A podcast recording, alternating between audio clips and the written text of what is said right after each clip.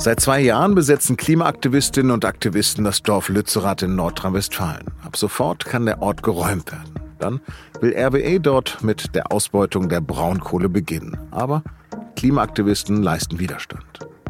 Über die Situation vor Ort habe ich mit dem Düsseldorfer SZ-Korrespondenten Christian Wernicke gesprochen.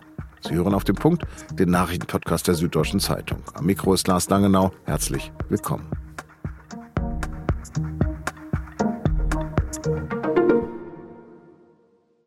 Wir befinden uns im Jahr 2023 nach Christus. Das ganze Braunkohlegebiet im Ruhrpott ist von Energieriesen wie RWE besetzt. Das Ganze? Nein. Lützerath, ein von unbeugsamen Klimaaktivisten bevölkertes Dorf, hört nicht auf, den Eindringlingen Widerstand zu leisten. Und deshalb klingt das gerade dort so. Lützerath ist für einige zum Mekka der Klimabewegung geworden, zum Symbol dafür, ob das 1,5 Grad Ziel der Pariser Klimakonferenz überhaupt noch erreicht werden kann. Der Essener Energieriese RWE hat das ganze Dorf gekauft, die ehemaligen Bewohner ausbezahlt und will auch dort im Tagebau Braunkohle fördern, im Wert von bis zu 4 Milliarden Euro, so wird gemunkelt. Aber seit zwei Jahren besetzen Aktivistinnen und Aktivisten das Dorf. Aktuell harren dort zwischen 300 und 500 von ihnen aus. Die Angaben schwanken. Sie haben sich in Häusern und Baumhäusern verbarrikadiert und Blockaden aufgebaut. Doch mit dem Widerstand könnte es bald vorbei sein, denn juristisch ist nichts mehr zu machen. Die letzte Eilentscheidung ist nicht mehr anfechtbar. Lützerath, also die Protestcamps der Aktivisten, werden geräumt. Heute am Dienstag hat die Polizei schon unter lautstarken Protest Barrikaden zur Zufahrt zum Dorf entfernt. Es ist ein großer Einsatz. Aus 14 Bundesländern sind Beamte nach Lützerath geschickt worden, darunter viele Spezialkräfte. Und die wollen am Mittwoch beginnen, das Dorf endgültig zu räumen, auch gegen den Widerstand der Aktivisten. Besonders die Grünen stecken dort in einem Dilemma. Sie stellen mit der CDU in NRW die Landesregierung. Am Dienstag haben sie von einem ökologischen und sozialen Bündnis einen Berg Braunkohlebriketts vor ihre Parteizentrale in Düsseldorf abgeladen bekommen, weil sie nicht mehr die Partei der Klimaschützer sind, sondern die Kohlepartei. Natürlich kann niemand wissen, wie die Räumung abgehen wird. Nähern wir uns erstmal der Situation vor Ort mit meinem Kollegen Christian Wernicke in Düsseldorf, der nach unserem Gespräch sofort wieder in das nur 40 Kilometer entfernte Dorf aufgebrochen ist. Christian, ist das ein grundsätzlicher Kampf da gegen das System, der gerade in Lützerath ausgefochten wird? Für manche ja, für manche nein. Es gibt einen Kern, einen harten Kern der Besetzer, die da auch seit zwei Jahren sind. Für die geht es nicht nur um Klimaschutz und Klimagerechtigkeit, sondern auch um für, auch um ein alternatives Lebensmodell, im Grunde auch das steht ja an, äh, steht ja an etlichen Wänden auch in dem Dorf um eine Alternative zum Kapitalismus. Das gilt nicht für alle. Es gibt dort keine einheitliche Linie. Es tagt regelmäßig ein sogenanntes Plenum. Beschlüsse werden einstimmig gefasst oder eben gar nicht. Und das führt eben unter anderem dazu, dass es über etliche Fragen keinen Konsens gibt und zum Beispiel eben bedauerlicherweise auch nicht den Konsens, auf äh, Steine werfen zu verzichten oder auf das Werfen von Fäkalienbeuteln zu verzichten. Diese Fragen sind auch unter den Besetzern bisweilen dann ungelöst. Warum kristallisiert sich das gerade ausgerechnet in Lützerath? Also der Ort selbst ist Zufall. Das äh, hören die Besetzer nicht so gerne oder die Klimaaktivisten, aber es, es begab sich zu einer Zeit, da Demonstrationen in Keienberg, einem der, einem der fünf Dörfer, die gerettet wurden, stattfanden und äh, die Klimagerechtigkeitsbewegung suchte ein neues Camp. Da war auch Keienberg in es, erst in Erwägung gezogen worden, denn das war der bewohnte Ort wo die Bagger am nächsten dran waren von den fünf Dörfern. Die Bewohner von Keimberg waren aber nicht so begeistert davon, dass sie jetzt zum Frontdorf werden sollten.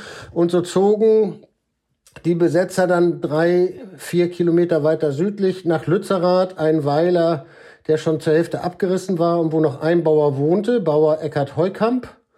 Und der auch Widerstand leistete gegen die Räumung und der den, ähm, der den Besetzern oder eben Bewohnern auch, wie er sagen würde, erlaubte, seine Wiese und ein, zwei, drei leerstehende Häuser, die ihm gehörten, zu bewohnen. Also mit einigen hatte er sogar Mietverträge abgeschlossen.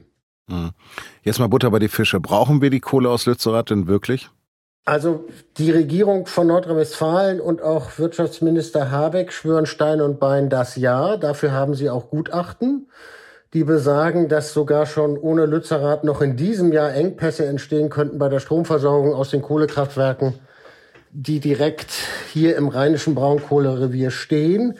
Es gibt dazu Gegengutachten und es ist eine bisweilen eine verwirrende äh, Argumentationslage. Das Kernargument der Gegner lautet, Braunkohle wird so teuer werden durch CO2-Auflagen und, und Abgaben, dass so oder so 2030 Schluss wäre.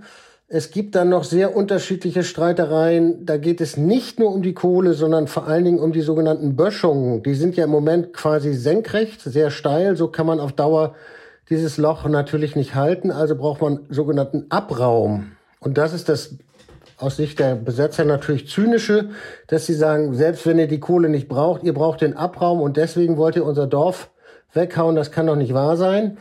RWE und die Landesregierung sagen, ja, wir brauchen aber diesen Abraum, um die Böschungen abzuflachen.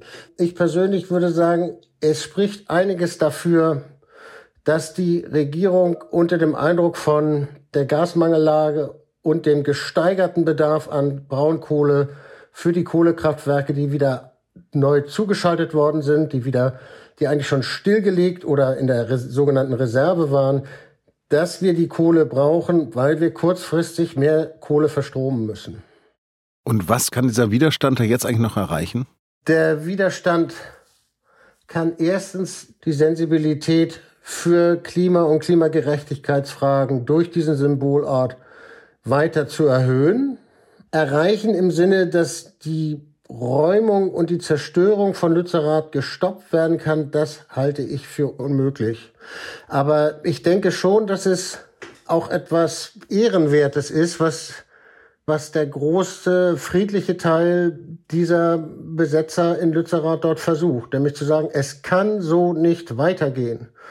Man kann sehr wohl darüber streiten, ob die sogenannte 1,5 Grad Grenze durch Lützerath läuft. Das haben die Besetzer und auch Fridays for Future und einige andere Verbände so definiert. Das ist eine vollkommen willkürliche Grenzziehung. Also das Argument lautet ja, wenn ihr Lützerath abhaut, abbaut und weghaut, dann verletzt ihr eure Verpflichtung zur Einhaltung des 1,5 Grad Ziels aus dem Pariser Klimaabkommen. Dieses Argument ist ähm, wohlfeil, weil niemand weiß, wo diese Klimagrenze genau ist. Aber der, der, große, äh, der, der große Wert für die Klimagerechtigkeitsbewegung war eben dieses Symbol, hier ist die 1,5 Grad Grenze. Und vielleicht war es ein Fehler auch der Landesregierung ähm, und auch der, der von Bundeswirtschaftsminister Habeck, nicht klarer als, äh, als bisher zu sagen, okay, wir reißen Lützerath und eure Grenze, wir halten sie auch nicht für richtig, aber wir geben einen Maßstab, ein klares bis hierhin und nicht weiter hinter Lützerath. Also das hätte man vielleicht machen können. Es gibt einfach keinen Ersatz und so entsteht natürlich auch der Eindruck, es geht alles weiter wie bisher. Erwartest du eine friedliche Räumung? Wenn ich den Polizeipräsidenten von äh, Aachen, der zuständig ist und für diese Räumung und selbst ein Grüner ist, wenn ich den frage, dann heißt friedliche Räumung keine Verletzten, Räumung im, im Dialog. Friedliche Räumung beinhaltet auch das Versprechen, allen Besetzern freien Abzug zu gewähren, die keine Straftat begangen haben.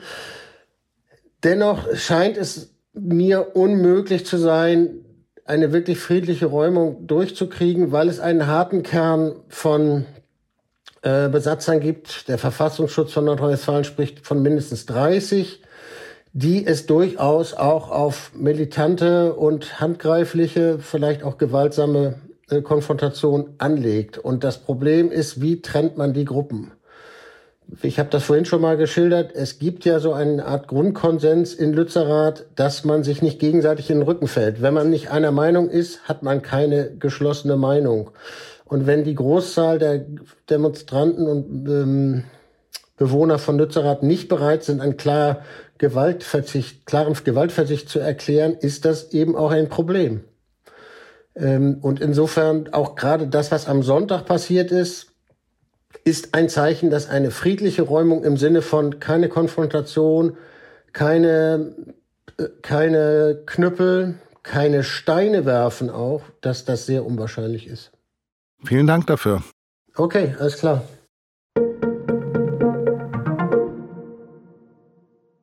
Passend zu unserem Thema hat am Dienstag eine Jury von Sprachwissenschaftlern in Marburg bekannt gegeben, dass sie Klimaterroristen zum Unwort des Jahres 2022 gekürt hat.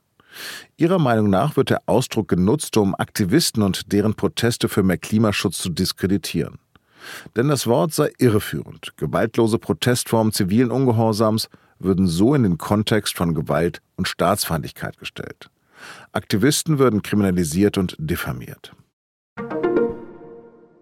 Justizminister Buschmann und Landwirtschaftsminister Özdemir wollen das sogenannte Containern straffrei machen. Es soll also niemand mehr dafür bestraft werden, dass er noch genießbare Lebensmittel aus Abfallcontainern zum Beispiel von Supermärkten holt.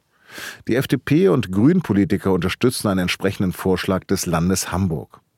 Die Änderungen könnten von den Ländern beschlossen werden. Demnach sollte Container nur noch dann bestraft werden, wenn eine besonders schwere Form des Hausfriedensbruchs vorliegt. Frankreichs Regierung plant eine Rentenreform. Das Vorhaben ist aber umstritten. Größter Konfliktpunkt? Das Renteneintrittsalter soll von aktuell 62 auf 64 oder 65 Jahre erhöht werden. Teile der Opposition und die Gewerkschaften haben Widerstand angekündigt. Laut Präsident Macron ist die Maßnahme notwendig, um ein langfristiges Defizit bei der Finanzierung der Rente zu verhindern. Monarchisten aufgepasst. Die Biografie von Prince Harry ist erschienen.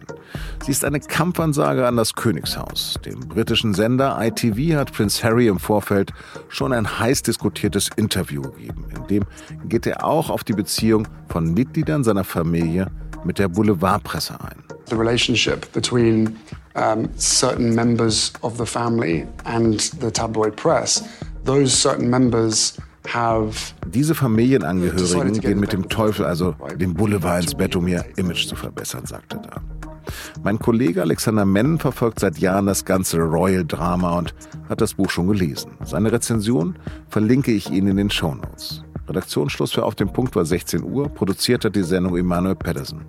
Vielen Dank fürs Zuhören und bis morgen.